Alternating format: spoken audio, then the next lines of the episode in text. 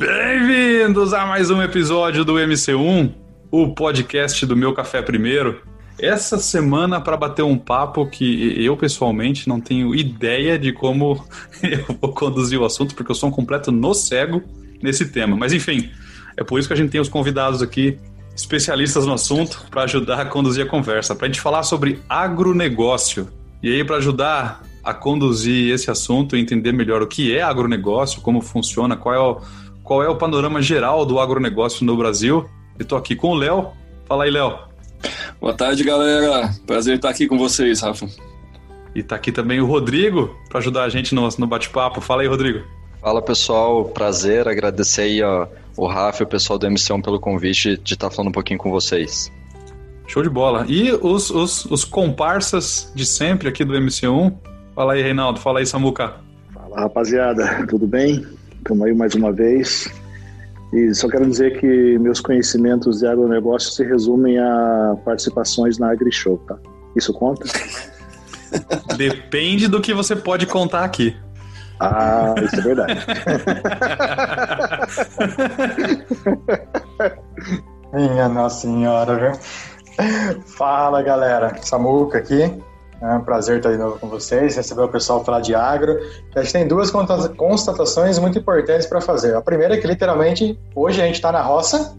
Né? Nossa, segundo, que trocadalho o horroroso. O ponto é que estar na roça é muito bom, né, cara? Eu descobri isso com o time de agro. Então, é, para quebrar esse paradigma de fazer a piadinha que você está na roça é ruim. Vocês vão ver que é totalmente ao contrário, mas a galera que domina a arte vai contar pra gente. É isso aí. Vamos lá para esse bate-papo, então.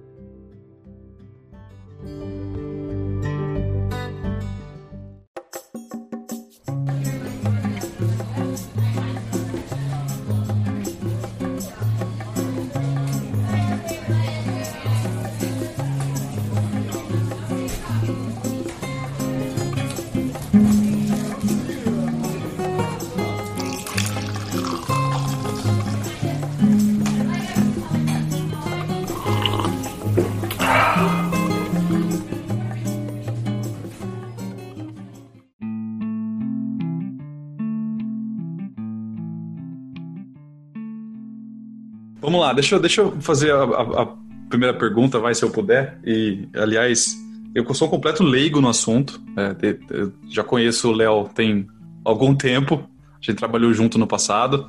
Conheço o Rodrigo também, desde o ano passado. A gente teve a chance de trabalhar junto num projeto. Um projeto à parte, eu posso dizer, Rodrigo? Pode, pode dizer sim, Rafa. E... Projeto pessoal. Projeto pessoal, isso, vamos, vamos deixar assim. Mas, cara, assim, eu completo leigo no assunto. Eu, eu, conheço um pouco de agronegócio do que eu leio. Muitas coisas que, aliás, que eu conheço é porque vem de publicações que vocês colocam, às vezes, na, na, no LinkedIn ou no Instagram até mesmo, que chama atenção e tem uma matéria legal, eu vou dar uma lida. Mas eu conheço muito pouco, né? Eu sou cabeça mundo automotivo desde começo de carreira. Então, para mim, vai ser um aprendizado essa conversa hoje. Mas fala aí, fala aí gente, é, se a gente fosse definir de forma geral o agronegócio, como é que a gente explica o que é isso, o que é esse universo? Bom, não sei se eu, se eu puder começar, Rodrigo, fica à vontade. Mas, Rafa, num, numa definição clara e simples, é toda a cadeia produtiva, cara, agrícola ou pecuária, né? Então, tudo que, tudo que você come tudo que é transformado em alimento, em muitos outros insumos aí, né, para produção industrial, vem do, do agronegócio. A gente brinca que da terra ao garfo, né, mas na verdade vai muito além disso, porque vai da terra, vai para o garfo, vai para a indústria, é, tudo isso é englobado pelo agronegócio, né? Então, desde lá do início da produção de insumos, né, é, passando pela fazenda, a produção agrícola, pecuária, até a, a processamento né, de carnes ou de alimentos, é, é chegar no, no, no, no, varejo, até chegar a, a, a, parte de venda, né, de transporte e venda, a gente classifica isso tudo como agronegócio. Né? Então, se eu fosse fazer uma, uma maneira resumida o que é o agronegócio, e é o motor de crescimento hoje do Brasil. Né? O agronegócio representa em torno de 23, 24% do PIB brasileiro, é o nosso, é o que está na primeira pauta de exportação brasileira é, são, são itens do agronegócio e é o que está, vamos dizer, ajudando o, o Brasil a, a, crescer nos últimos anos, tá? Então tem sido o motor da nossa economia também. Não sei, tentando tentando trazer uma, uma definição que eu costumo ver também, né? E talvez um pouco mais romântica do que essa do Léo, né? Para mim, o agronegócio é como se fosse uma entidade que está ali presente na nossa, no nosso dia a dia, na nossa vida, e às vezes a gente é acostumado aí é, nascer, crescer e viver na cidade, a gente não, não olha tanto para ele, né? Então, uh, Léo deu bem o exemplo aí do, do da terra para o garfo, né? Mas se hoje a gente está sentado numa, numa, numa mesa aí de madeira, a gente está falando de agronegócio, se a gente está, é, pelo menos agora aqui no Brasil, tá frio pra cacete, né? É, e se a gente está vestindo uma roupa, uma blusa, a gente está falando de agronegócio. É, se a gente está lendo um livro é, impresso no papel, né? Para quem é old school aí, não está no Kindle, mas se a gente está lendo um livro, a gente está falando de agronegócio. Então, é, eu acho que um ponto importante do, do agro é a gente ter a visão de que, de que ele está presente em tudo que a gente faz, basicamente, no dia a dia, né? E a gente muitas vezes não acaba é, prestando atenção nele, nem acaba se dando conta de que uh, ele está ali, né? Então, uma definição um pouco mais romântica aí do que a do Léo. E também reforçar, né, o que o, que o Léo comentou do, uh, da participação no PIB, da economia também, principalmente aqui no Brasil, né? Não só nessa crise que a gente, vamos chamar de crise, né, que a gente está passando nesse ano, mas se a gente pegar historicamente as outras crises também, também é sempre o agronegócio aqui no nosso país que sustenta é, a economia, né? Que, que acaba fazendo às vezes aí para gerar o motor da economia. Então ele tem uma participação não só no nosso dia a dia ali enquanto pessoas, mas também é, no país como um todo, né? Como economia.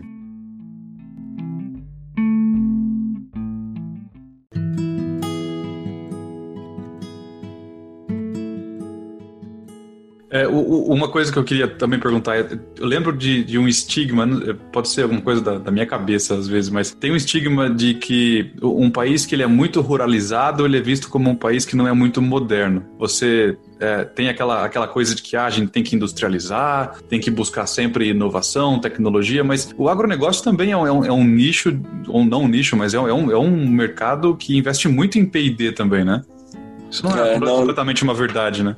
É legal, legal esse comentário, Rafa, porque eu tô há quatro anos no setor, né? Eu vim de outros setores, eu também tinha essa, essa visão, acho que até um pouco escolar, né? A gente. É, é. A gente tem a visão que, que conforme você avança na cadeia produtiva, você agrega mais valor e mais serviço. Na verdade, assim, o que eu acredito é que quanto mais você transforma alguma coisa, mais valor você agrega. Então a gente tem a visão que se eu produzo alguma coisa é, com baixa tecnologia, eu agrego pouco valor. Se eu produzo, né, por exemplo, um minério, né, é, se eu produzo uma soja, um grão, né, e eu simplesmente exporto isso, eu agrego pouco valor. E de fato tem até um certo sentido, né, é, por exemplo, boa parte do grão que a gente produz hoje é usado para alimentar para produção animal para alimentar é, é, aves, suínos, né, bovinos de corte, leite, enfim. E, e se eu exporto o grão, né, eu tô deixando, eu tô, tô, vamos dizer, deixando de criar valor, porque eu poderia estar transformando aquele grão numa carne, né, eu poderia estar transformando num óleo, uhum. exportando um produto com mais valor agregado. Então, nesse sentido, a gente não pode pensar no agronegócio só como o primeiro estágio da produção, né? Porque tem vários produtos de valor agregado que a gente exporta. E o segundo ponto é que sim, né? Pra, mesmo para produzir um grão, tem muita tecnologia embarcada. É, hoje o Brasil ele lidera índices de produtividade, né? A gente brinca que da fazenda, da porteira para dentro, ninguém compete com o Brasil nem Estados Unidos. A gente perde competitividade da porteira para fora porque nas questões logísticas, a infraestrutura do nosso país ainda deixa muito a desejar, embora tenha tido nos últimos anos aí bastante progresso nisso também, uhum. mas ainda a gente perde competitividade, né, para escoar a nossa produção. Mas da porteira para dentro a gente tem índices de produtividade que em nenhum lugar do mundo alcança a gente. E isso está ligado não só com as condições é, de clima, né, solo do Brasil, mas com tecnologia e, e automação, é, é, agricultura de precisão. Então, hoje tá, tem se embarcado muita tecnologia no agronegócio, né? A gente está vendo isso cada vez mais. O, o Brasil aí, pra, ontem, ontem eu estava dando uma, uma, uma palestra para o Agtech Garage, né? Que é um hub de, de inovação no, do agronegócio aqui no Brasil, em Piracicaba. Hoje no Brasil a gente tem mais de mil agtechs, que a gente chama, que são startups do agronegócio. E, e, se a gente for ver, esse é um número que cresceu praticamente nos últimos 4, 5 anos, não tinha quase nada. E tem crescido, esse, a quantidade de startups do agronegócio no Brasil, ela mais que dobra ano a ano, né? É, então é uma área que vem crescendo tecnologia e, e tem tecnologia no Brasil hoje do agronegócio que a gente exporta para outros lugares do mundo.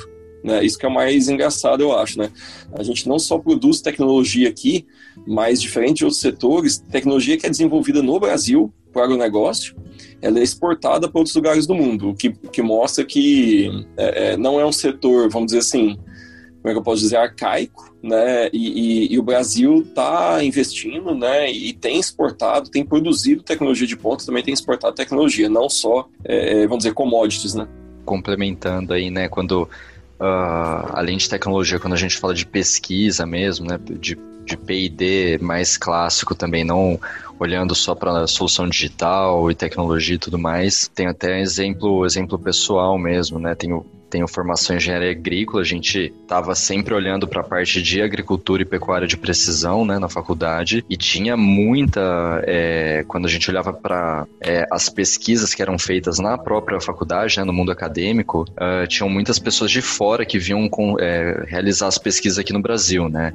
Então a gente atrai também até por tudo isso que foi comentado, né, de ter uma melhora aí nos últimos anos em índice de produtividade, tecnologia embarcada, é, e tudo mais, a gente atrai também uh, capital humano aí de fora para olhar para uh, a pesquisa e também uh, aplicar aqui no, no, nosso país, né? Então é um ponto aí curioso também. Isso, isso é, um, é um ponto legal, porque eu, eu, por exemplo, não tinha ideia de que existiam startups no agronegócio, né? A gente fala em startup, primeira coisa que vem na cabeça é Vale do Silício e tecnologia computacional, né? Que é uma visão bem pobre do, do, do que é esse, esse todo, né?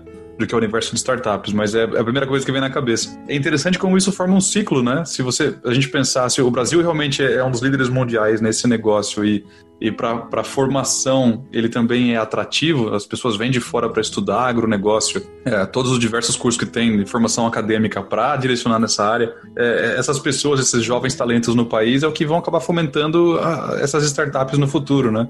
Então você cria um, um ciclo saudável de, de pesquisa e desenvolvimento dentro do, do país. Isso, é, isso é, é muito bacana. Até porque, falando em Brasil, a gente sabe que o quanto recursos, tecnologia às vezes são escassos ou caros e é difícil criar essa, esse hábito ou essa estrutura de, de geração de, de valor e intelecto no país, né? Isso é muito legal de saber.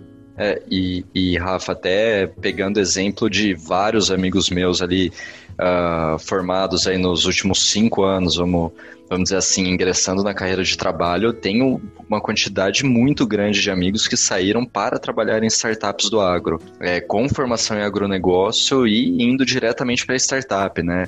É, acho que é um movimento muito forte também que, e que eles, uh, o próprio apelo aí da startup, eles têm uma facilidade de atrair muito talento também, né? O que uhum. só retroalimenta ali o crescimento. É, e o, aqui em Piracicaba, o Rafa, uh, hoje é conhecido como o Agtech Valley, né? Tem até, até ganhou esse apelido, porque for, formou-se um ecossistema de inovação, né? Ali a gente tem Exalc, né? Que é, um, que é uma universidade grande do, pro, pro agronegócio, representativa no Brasil. A gente tem o Agtech Garage, né, que é um hub. A gente tem ali empresas de agronegócio, a gente tem outros, outro hub ali é, é de agronegócio. Então, Piracicaba hoje formou um ecossistema. E tem uma estatística que eu vi recente que 30 a 30% mais ou menos das startups do agronegócio ali. Né? Então já tem um, um Agtech Valley brasileiro aí. Que bacana, cara.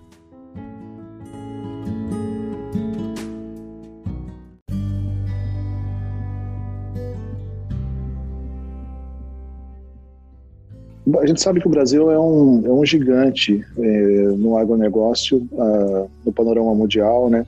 em exportações e tudo mais, mas eu queria saber, assim, em termos de tecnologia, porque você falou em, em startups, aí me veio essa, essa questão. Em termos de tecnologia, como que o Brasil se situa no, no panorama mundial? Em que nível que ele está? se tratando de tecnologia da, da voltada para a parte agrícola? É, eu acho que depende um pouco também do, do, de qual parte ali do agronegócio que a gente está falando, né? Qual setor. Eu acho que o Brasil ele se posiciona em, em locais diferentes ali de, se a gente fosse fazer um ranking de, dos países ou, ou regiões que tem mais tecnologia embarcada, né? Quando a gente fala de um, uh, de, um, de, de, um setor de grãos, né, focado em grãos. A gente olhar soja, milho, própria cana-de-açúcar, né, que é muito mais forte aqui do que em qualquer outro lugar do mundo, uh, a gente se posiciona, em, se não o primeiro, ali nos top 3. Né? Tem, tem automatização de colheita, tem a uh, parte genética muito forte, não só olhando para a tecnologia uh, de equipamento, mas também em genética, né? muito forte também. Eu acho que ele, isso vai variando, né? Quando a gente olha para a cadeia animal, eu acho que a gente ainda está num estágio um pouco mais baixo de tecnologia embarcada do que a parte de grãos. É um mercado um pouco menos maduro em sua maioria, né? Não é, generalizando. É, e até por isso, hoje, quando a gente olha para novos desenvolvimentos e, e, melhorias, até o setor de produção animal ele tem crescido mais e avançado mais, né? Até porque acho que o mato estava um pouco mais alto, né? Usando até uma analogia aí. é, mas tem essa, eu acho que tem essa diferenciação entre os setores que a gente for olhar também, Reinaldo.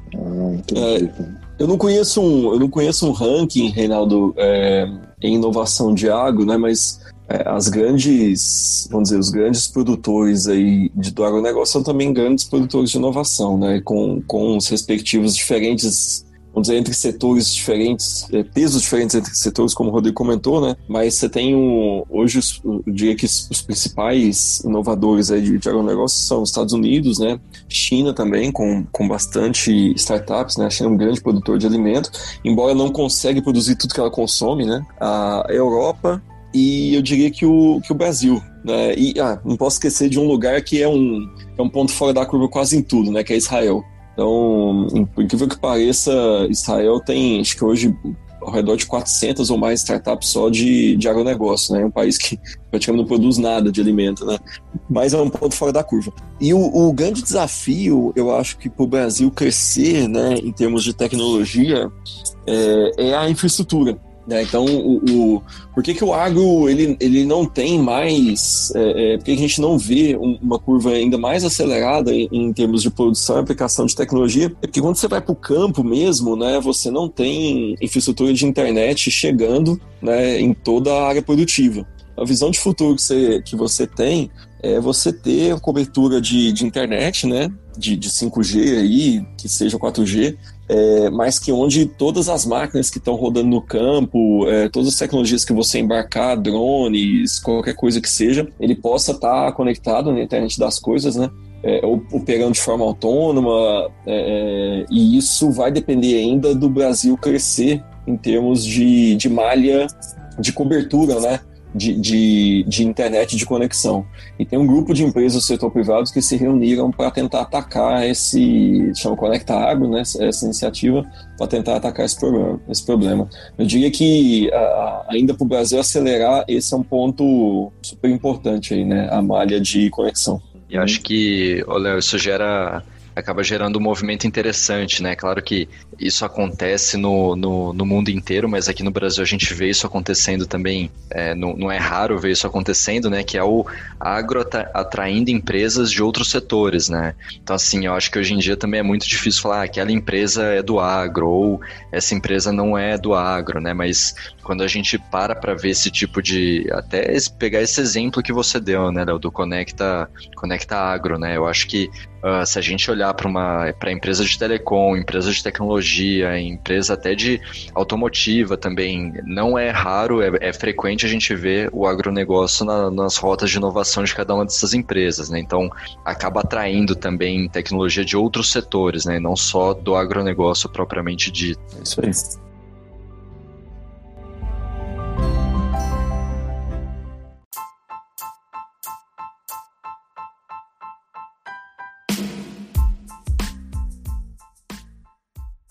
Agora, você falou em startup, por acaso a gente já tem um, uma startup unicórnio no agronegócio? Ou ainda não chegamos lá? No Brasil. Brasil não. Não, não, é. não temos não. Não temos não, ainda não. A gente tem algumas promissoras, eu diria, né? Não tem tem, assim, agora está aparecendo algumas startups que estão se propondo a fazer marketplace, estão ganhando tamanho, né, talvez rápido. A gente tem startups que estão buscando fazer trading, né? Até tentando desafiar aí gigantes como a Cargill, né? A DM. Então, eu acho que é questão de tempo isso acontecer, mas por enquanto a gente não tem nenhum unicórnio, não. É isso, o próprio, o próprio avanço das startups em agronegócio, ele é, mesmo sendo exponencial, ele é, ele é novo, né? Ele é recente. É, o, o investimento, o dinheiro aportado ali dentro é mais recente ainda, né? Eu acho que tá todo mundo uh, começando a, a, olhar com mais carinho para isso não faz muito tempo, né? Para onde colocar o dinheiro ali também, que vai acabar gerando esses unicórnios aí no futuro também. É. Talvez é interessante, vocês comentaram no início, né, pra, é, é em saber o agronegócio, talvez é interessante também dar um pouco do o que está por trás da, do crescimento do agronegócio, né, e isso está se tornando cada vez mais relevante. Acho que não só para o Brasil, né. Então, qual que é o desafio que a gente tem no futuro, né, para essa, essa cadeia, né?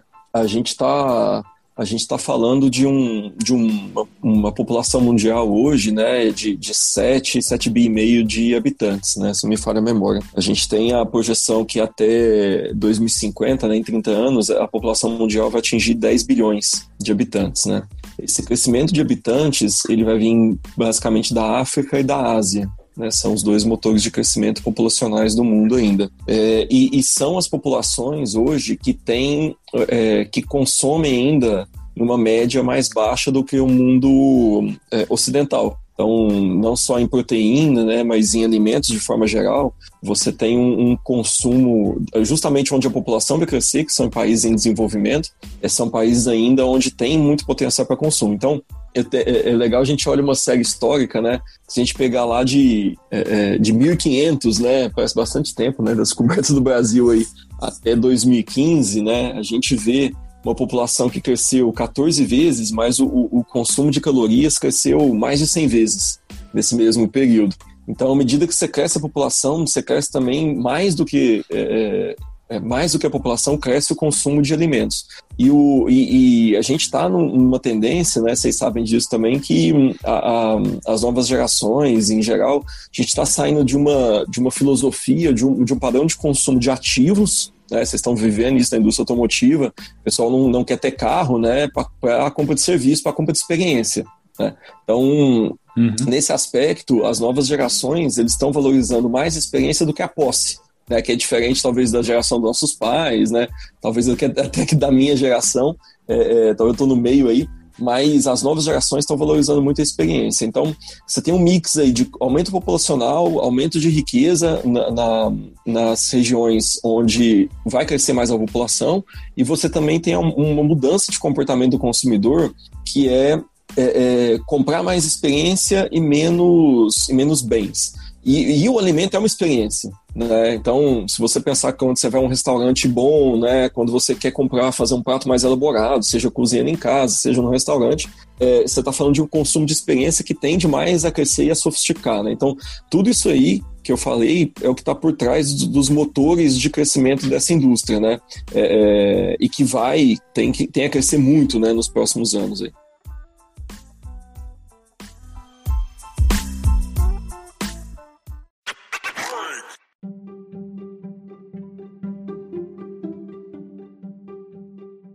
Deixa eu perguntar uma, uma coisa. Isso é mais uma curiosidade, saindo um pouco dessa linha que a gente está conversando agora aí, para ver se, se tem uma resposta ou se isso é, é, é, lenda. A gente enfrenta um problema parecido no, no mundo automotivo, que é a questão do, do, do quanto a, a, gente contribui com os gases do efeito estufa.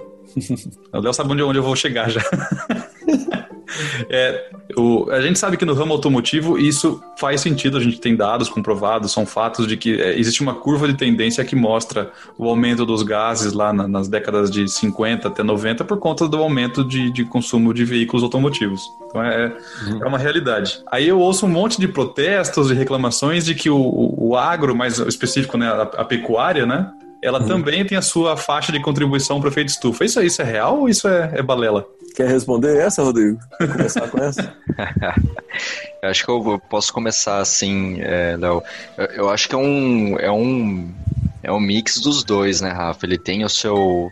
É, eu acho que tem coisas que também não adianta ficar é, é, inventando, nada assim. Acho que tem, tem, tem um mix das duas coisas. Ele sim pode contribuir para a emissão de gás de efeito estufa, é, mas se a gente olhar, por exemplo, para um país como o Brasil, né, se a gente focar aqui na nossa, no nosso país e, e olhar é, essa, essa projeção, a gente vê que isso não é tão realidade, né? Até porque quando a gente olha para a área de pastagem, né, que é a grande força do, é, do, do primeiro, né, o que a gente mais tem como é, emissora aí de gases para para possível efeito estufa é bovinos, né? Então é, são os bois, as vacas aí. Uhum. E quando a gente olha para os bovinos, a grande, assim, esmagadora maioria da produção no Brasil é pecuária extensiva. A gente está falando de animais soltos em pasto. E quando a gente vai para um sistema extensivo, né, onde os animais estão comendo em pastagem, é, essa pastagem também tem uma contribuição contrária à emissão dos gases feitos pelos animais, né? Bom ponto. Então a cadeia ela acaba se balanceando. Então assim, se a gente olhar no geral animais em, em modelo um pouco mais intensivo, ele tende a, é, de fato, é, ter a produção desses gases.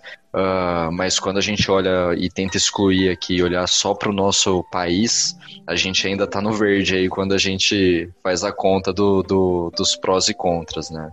É, há pouco tempo, né, foi feita uma. E assim, deixa eu fazer uma diferença, né? A produção de bovinos no, no Brasil é de forma extensiva, né? Então, a gente está falando aí ao redor de 200 milhões de cabeça de gado hoje no Brasil, né? Você vai ver números entre 190, 220 por aí. Então é uma Mas... cabeça de gado por habitante no Brasil. É, é, exatamente. A gente, né, na verdade, assim, se você olhar números, vamos dizer, oficiais, aí você vai chegar a um número de. Tem mais cabeça de gado do que habitante no Brasil. Caramba. E, desses, vamos, vamos falar que sejam 200 milhões, né? Desses 200 milhões, você, você vai ter uns 6, talvez 7 milhões no máximo aí confinados que são intensivos, né? Estados Unidos é quase totalidade é intensivo. O restante uhum. é a pasto. E a pasto é exatamente o que o Rodrigo falou. Você tem um ciclo, você está produzindo né, capim, forrageiras, né? O animal está comendo, e você tem, vamos dizer, você tem um ciclo de emissão e absorção ali, que é uma produção muito mais limpa, né? Diferente de um, de um modelo confinado. Mas mesmo no modelo confinado, que é os Estados Unidos, deixa eu dar, falar, responder a sua pergunta em termos de proporções, né? Uhum. Teve um estudo sobre emissão de metano, né, de uma universidade dos Estados Unidos comparando a Agência de Proteção Ambiental, não foi a universidade não, perdão, é, é a EPA, né, do APA dos Estados Unidos. Eles, qual foi o percentual que eles de, definiram? 28% está relacionado ao transporte, né, então carro, ônibus, uhum. qualquer tipo de transporte. Outros 28% é relacionado à produção de energia, né, até porque você tem muito, muita queima de combustível fóssil ainda na produção de energia nos Estados Unidos, isso é um pouco diferente do Brasil. 21% da indústria, na indústria de transformação, seja ela qual for, é, 6% no comércio, 5% nas residências, mais ou menos 5% na agricultura e 4% na produção de animal. Então, a gente escuta muito, mas em termos proporcionais é, é, do, do, quantidade de poluente que a gente gera, produção animal ou a produção agrícola, né, ela tem uma contribuição percentual muito mais baixa do que esses outros que eu, que eu comentei. Uhum. O que não deixa de ser um desafio, tá? Isso não deixa de ser um desafio. Essa é uma coisa que está no, no radar da agricultura e da pecuária, né? Então a gente vê cada vez mais formas. Hoje a pecuária ela, ela reutiliza muita, muito componente que, que é de descarte, de sobras, né, resíduos mesmo, né? Então você tem um bagaço aí, é, é, polpa cítrica, né? Que é um bagaço de laranja. Você tem vários resíduos industriais que são usados como componentes de, de, de produção animal, de alimento para o animal. É, então você acaba tendo uma economia verde aí, né? Um, um ciclo mais virtuoso. E você tem hoje desenvolvimento de tecnologias, inclusive de produtos para reduzir a emissão de, de metano por animais, né? Em comparação com os outros temas, é, é pequeno, embora se faça muito barulho, né? Mas é pequeno, mas é um problema sim e a, e a indústria está buscando novas formas, novas tecnologias para atacar isso também.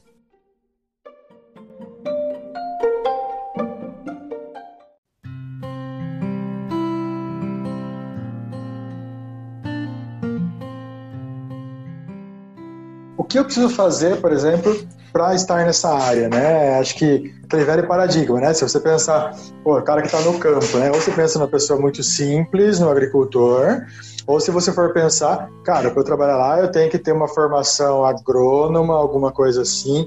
É, quais são as possibilidades que eu tenho? Que tipo de pessoas trabalham conectado com o agro, né? E aí, assim, acho que expandindo para esse mundo das startups e tudo mais, que precisa ter para poder olhar para esse mundo e que tipo de pessoa normalmente tem olhado e cuidado para entrar nesse mundo? Legal, legal. Não sei, o Rodrigo tá mais recente da faculdade, mas deixa eu comentar um pouquinho, sabe, como eu vejo, né? Até porque eu não vim do setor e eu não tenho formação, é, eu, eu não sou engenheiro agrícola, não sou zootecnista, não sou veterinário. A maior parte da, é, é, das pessoas trabalham nas empresas, né, os próprios, é, é ou trabalham em fazendas, em produções, eles têm formação na área, né? Então, em geral, é, é, você vê, né, obviamente, pessoal formado em, em, é, engenharia agrícola, em veterinário, zootecnista, é, populando aí as empresas, né, e, e, as cadeias do agronegócio. Mas assim, eu diria que isso é uma verdade para o agronegócio como para qualquer outra empresa do mundo hoje, né. Eu, eu acredito que muito pouco importa o que, que você é, se formou na, na sua universidade, porque as coisas estão mudando muito rápido, né? Então, você tem... É, é eu, sou, eu sou engenheiro, né? Eu posso trabalhar na indústria, de, como estou trabalhando na indústria de agronegócio, em funções talvez, obviamente, menos técnicas, né?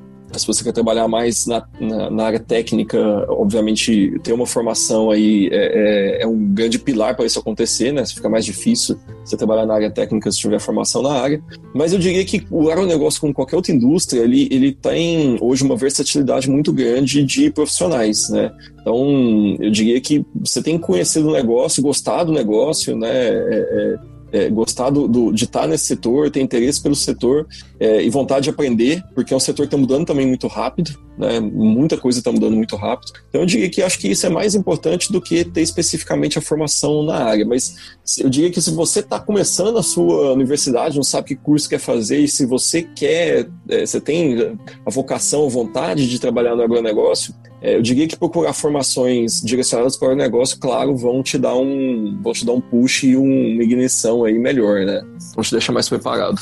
Se a gente olhar também né, para as formações voltadas ao agronegócio, eu acho que talvez a gente careça um pouco de algumas, é, de algumas capabilities que a gente precisa no mercado de trabalho. Né? Então, essa versatilidade que o Léo comentou, ela vem muito reforçada por isso também, né? que a gente realmente precisa de uma multidisciplinariedade aí de profissionais, porque a gente tem uma carência ali de algumas capabilities para esse mundo aí que está mudando e tudo mais. Não é só o técnico, né? A gente precisa de pessoas que vão resolver problema, né? Não, eu só fiz essa pergunta porque eu ouvi vocês falarem bastante, né, de tecnologia e tudo mais. Imagina que esse pessoal de TI, né, e outras áreas todas, apesar de não ter a formação técnica, eles vão aportar muito no mundo de agro também de alguma forma, né? Então acho que igual o Léo trouxe, né? Acho que todas as áreas, de alguma forma, se acabam se conectando né, para ajudar o mundo, né? Então, que muito bacana, muito bacana mesmo.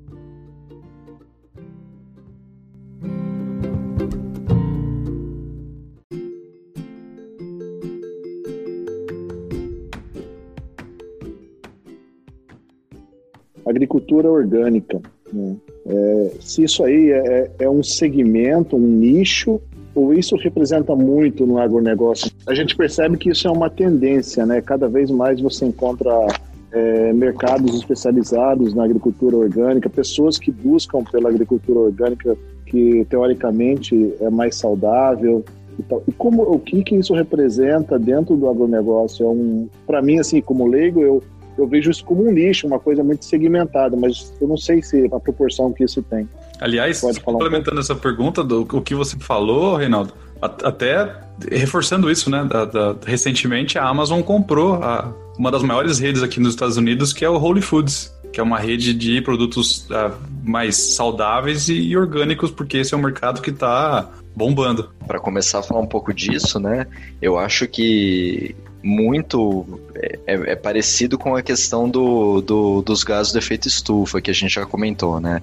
Eu acho que tem muita coisa que tem muita, é, muito espaço em mídia, em comunicação que a gente vê acontecendo, é, só que no final do dia, quando a gente para para olhar em número absoluto, ainda é um nicho, realmente é um nicho. Eu acho que não tem, é, vai ter espaço para todo mundo, né? Isso vem muito de encontro também com o dado que o que o Léo comentou de qual é o grande desafio do agronegócio, né? Que é de alimentar uma população crescente com uma também crescente demanda por consumo de, de alimento. Então vai ter espaço, assim, um, um, um, nicho, pelo que a gente vê, que vai crescer muito, mas da mesma maneira, o tradicional que a gente também está acostumado também vai crescer muito, né? Então uhum. Vai ter o espaço para os dois aí. E quando a gente olha para números absolutos, ele ainda assim não é tão representativo quanto a, a, a gente tende a acreditar que é, né? Quando a gente olha o tanto de notícia que, que vem atrelada a isso. Rodrigo, é, é, é, isso, isso você comentou, é, como ainda um nicho, eu entendo então que esse mercado ele não é o, grosso da receita do agronegócio hoje, e isso é um pouco atrelado à, à imagem de que isso é, é positivo e é, é, bom ter essa imagem conectada com a sua marca, mais do que realmente é um, é um, um nicho que está crescendo forte? Também um pouco dos dois, né, Rafa? Porque assim, por mais que em, em grosso é, ele não seja o grande é, causador aí de receita para o agronegócio, mesmo em números relativos, ainda assim é muito dinheiro. É um uhum. mercado que tem muito dinheiro ali dentro. Isso daí é inegável. É, claro que é bacana, é interessante para as marcas estarem do lado do sustentável, principalmente quando a gente está falando do setor alimentício, agronegócio, a gente quer estar tá é importante estar do lado do sustentável, não só a imagem, mas de fato é, exercer um papel ali dentro da sustentabilidade. Mas quando, mesmo sendo relativamente baixo, quando a gente olha só esse nicho, ainda assim representa muito dinheiro, né? Uhum. Se, a gente, se, se a gente resolvesse fazer 100% de produção orgânica, né, a gente não conseguiria alimentar o mundo. Né? Muita gente ia passar fome. Né? Porque ela, é, um, é, é, ela ainda é menos produtiva né, do que a agricultura, vamos dizer, tradicional, convencional aí. Ah, ela tem surgido né, e, e vai crescer bastante a reboque de uma outra de uma outra tendência que é muito forte, que é a questão da saúde, e ficou mais forte agora no Covid. Né? As pessoas buscam é, alimento não só pelo prazer, né? pelo é, é, talvez pelo hedonismo aí, né? pela, pela, pelo prazer em si, mas também pela saúde. Né? Então, está aumentando cada vez mais a preocupação do que, se que as pessoas estão comendo vão fazer bem para elas, vão dar longevidade, vão evitar doenças, etc. Então, o crescimento não só de orgânicos, mas alimentos funcionais, né, alguma coisa que eu como e que eu sei que aquilo vai me trazer um resultado benéfico para a minha saúde, em contrapartida do, do junk food, é, do, da comida que me faz mal. E aí você vê grandes indústrias, né, é, transformando, ah, eu, agora eu, eu, eu, frito o meu óleo em óleo de girassol, eu uso uhum. menos óleo, eu uso menos sal, né. O, o, o, orgânico, ele vem um pouco carregado nessa tendência, né, de, de ser mais saudável. Mas como o Rodrigo falou, ele vai crescer, eu também acho que ele vai crescer. Ele, ele talvez cresça agora com novas tecnologias de, de produção, então está surgindo muita tecnologia nova de você produzir o seu alimento em casa né, hortas é, é, urbanas, hortas in-house aí, né, formas de produzir. Tem, tem startups bem legais, tem, tem startup hoje na Inglaterra que você, você compra uma cápsula, como se fosse uma cápsula de café, dessas de Nespresso, né, pra você colocar dentro da caixinha e produzir a sua hortaliça dentro de casa, né, com luz artificial. Pois é. Que bacana. É, esse tipo de coisa ele vai aumentar, não tenho dúvida disso, porque eu não acho que vai ser uma solução, pelo menos a gente não tem visibilidade que, que o orgânico é uma solução capaz de escalar ao nível de uma produção mundial, ao nível de alimentar esses 10 bilhões de pessoas. Né? Mas com certeza ele, ele, ele, é um nicho, é um nicho que tem potencial de mercado, vai continuar crescendo e talvez assim num ritmo mais rápido do que, do que o tradicional, porque tem uma tendência forte por trás disso aí que é as pessoas buscarem mais saúde no alimento. Show de bola. E eles associarem o orgânico à saúde. Né? Perfeito, perfeito.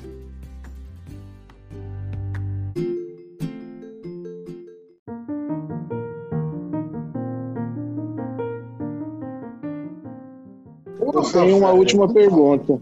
Opa! Pelo tom, lá, lá vem. Que medo, cara. Desafio. Né? É, vai, vai, joga o dado, Reinaldo. Não, porque a gente, a gente falou de, de tecnologia, então a gente sabe que agro é tech. Mas eu pergunto, agro é pop? Ai, meu Deus do céu! Eu queria ter ouvido essa pergunta você cantando.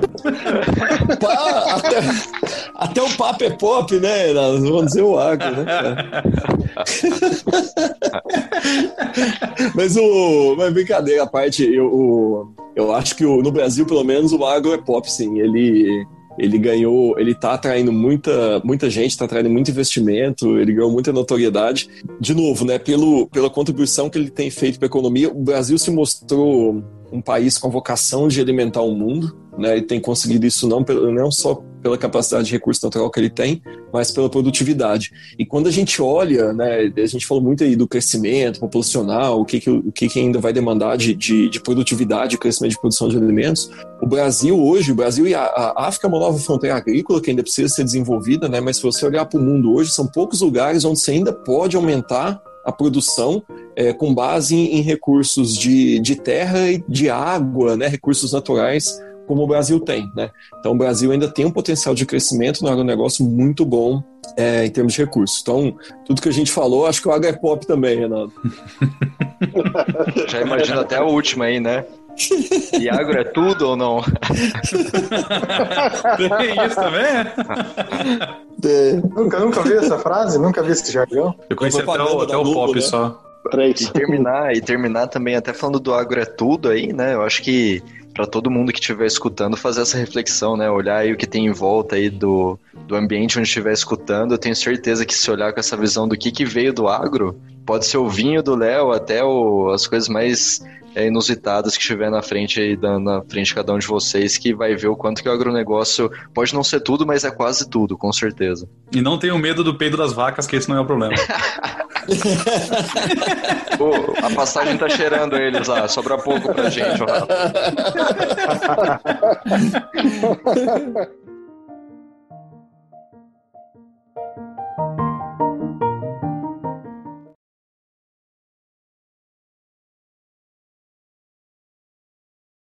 Cara, a primeira vez que eu fui na fazenda, até mandei a fotinha na fazenda de coco, velho.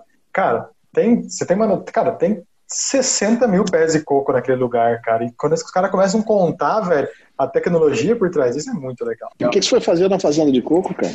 Cara, eu trabalho em produtividade, melhoria contínua, né, gestão de pessoas, e acaba que a gente também tem que entrar nesses lugares, né, como aquela história, cara, eu preciso produzir mais, melhor, mais rápido. É, nós temos duas fazendas lá que são próprias, né, a maioria das nossas coisas vem de produtor, né? Que a gente também tem o produtor parceiro. Mas essas duas fazendas são nossas. Os caras tiram foto lá só pra falar que é coco de verdade essa água saborizada falsa aí. É, é verdade. Próxima vez que eu encontrar você, eu vou dar com o coco na sua cabeça.